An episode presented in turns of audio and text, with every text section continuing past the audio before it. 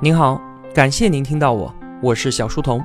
我的节目首发平台是在小书童频道微信公众号，小是知晓的小。为了方便您收听往期节目，所有的音频我也会更新到喜马拉雅之类的各大音频平台。那如果想与我们互动交流的话，请在公众号内回复两个英文字母 QQ，我会把交流群推送给您。小书童将常年相伴在您左右。我们正在解读《一刻经济学》，作者亨利·黑兹利特。今天呢，我们继续来讨论政府经济政策的相关话题。首先来看一看啊，政府管制房屋租金的问题。随着社会经济的发展，越来越多的人从农村进入到城市，但并不是所有在城市里面工作的人都能够负担得起城市的房价的，所以啊，租房就成为了进城者的首要选择。那么，关于政府管制房租的问题，我们先来听一个现行的案例。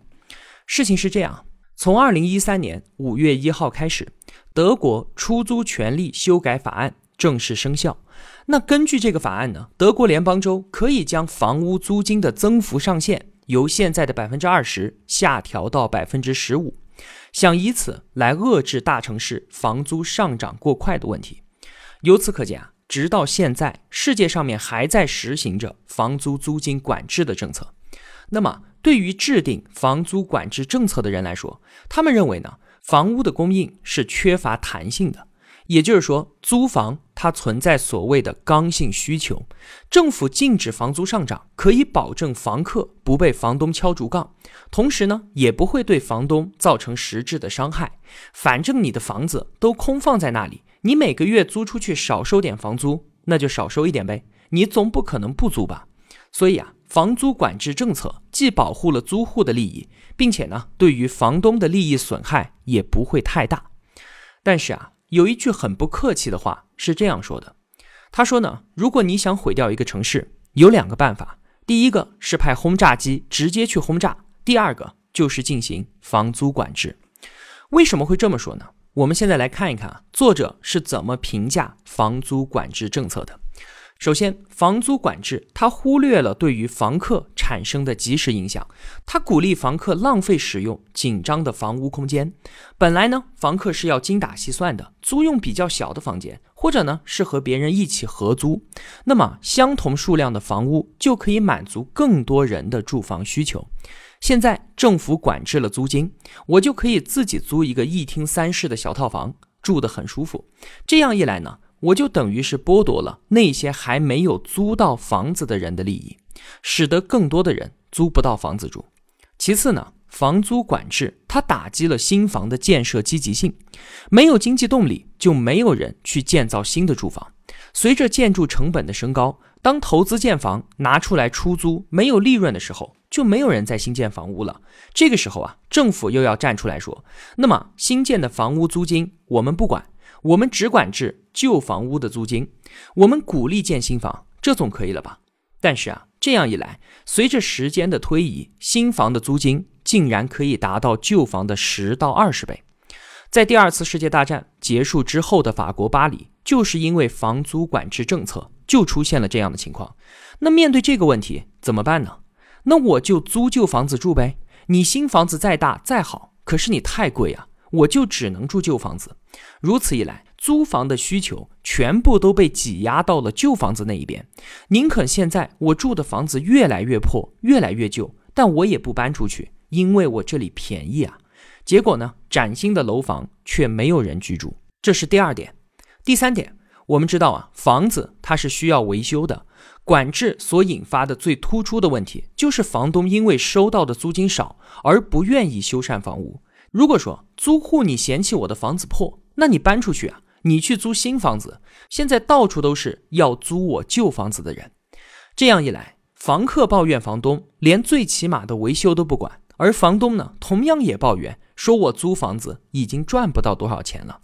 最后的结果。只是房屋的寿命减少，使得本来就紧缺的住房资源更加的短缺。长此以往，由于低租金的房屋数量无法增长，随着人口的增加，低租金房屋的破坏程度和短缺程度只会越来越严重。一些旧房子的房屋维护太差，卖都卖不出去。在纽约，经常都可以看到整片废弃的公寓。有的房东为了逃避税负，甚至自己放火烧掉了自家的房子。紧接着，第四点。房地产价值缩减，使得市政税收的基础持续的萎缩，那些入不敷出的市政最终破产，而那些紧缩开支的政府呢，则无法继续提供基本的服务。但是啊，实施管制的人是不会承认自己的失误的，他们会狡辩说，只有政府进一步的介入其中，才能够一肩扛起解决廉租房的问题。于是呢。就有了我们之前所提到的政府推出规模浩大的廉租房新建计划。我们在之前的节目已经分析过了，这里就不再赘述了。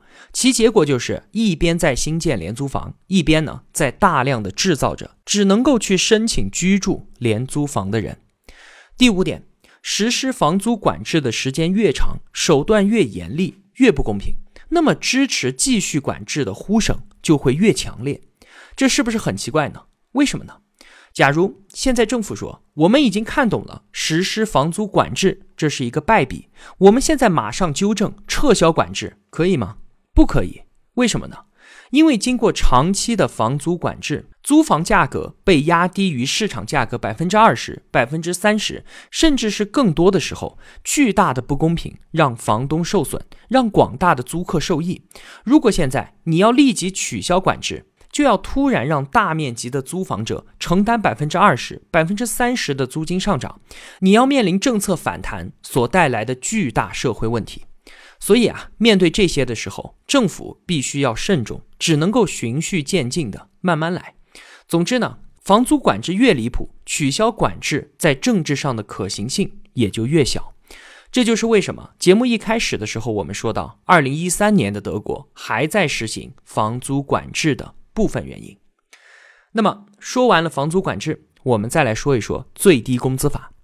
我们前面已经分析了政府干预商品价格必然带来的破坏作用，可是很少有人意识到干预劳动力商品的价格同样也是有害的。所以啊，很多人都反对政府限价，但是却力挺最低工资法。那么我们就来分析一下，最低工资法真的可以保障我们广大员工的利益？消灭低工资吗？举个例来说明吧。如果说法律规定每周工作四十个小时，工资不得低于四百块，那么首当其冲会发生什么呢？就是那些劳动价值不够四百块钱的员工，马上就会被通通开除。法律虽然是希望每一个员工每周都可以拿到四百块钱，但是法律并没有办法保证每个员工的劳动价值能够够得着四百块啊。所以最直观的一个结果就是最低工资法剥夺了那些每周劳动价值低于四百块钱的人的工作机会。与此同时呢，最低工资法它还剥夺了社会享受这一部分人提供廉价服务的机会。意思就是说啊，我之前每个星期可以拿到三百块钱，但现在呢，我却一分钱都拿不到了。这个时候啊，反对的声音就出来了。说你公司可以把一百块钱的工资差额列入到生产成本里面，然后转嫁给消费者啊？为什么非要开除员工呢？这就是在帮我们复习前面的知识了。之前我们就说啊，产品的价格是由供求关系所决定的，并不是由成本决定的。如果你增加了一百块钱的成本，这只是意味着减少了你公司的竞争力，最终的结果是公司面对市场竞争有可能被淘汰出局。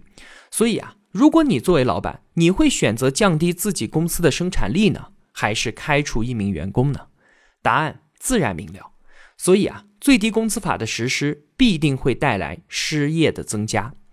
还有一个很有意思的问题，就是当我们把最低工资法和失业救济金放到一起看的时候，比方说啊，最低工资法规定每周最低工资四百块，失业救济金呢是每周两百五十块，这意味着什么？意味着，就算我们愿意拿两百五十块钱来养活一个闲人，也不能让这个人通过自己的工作每周挣到三百块钱的工资。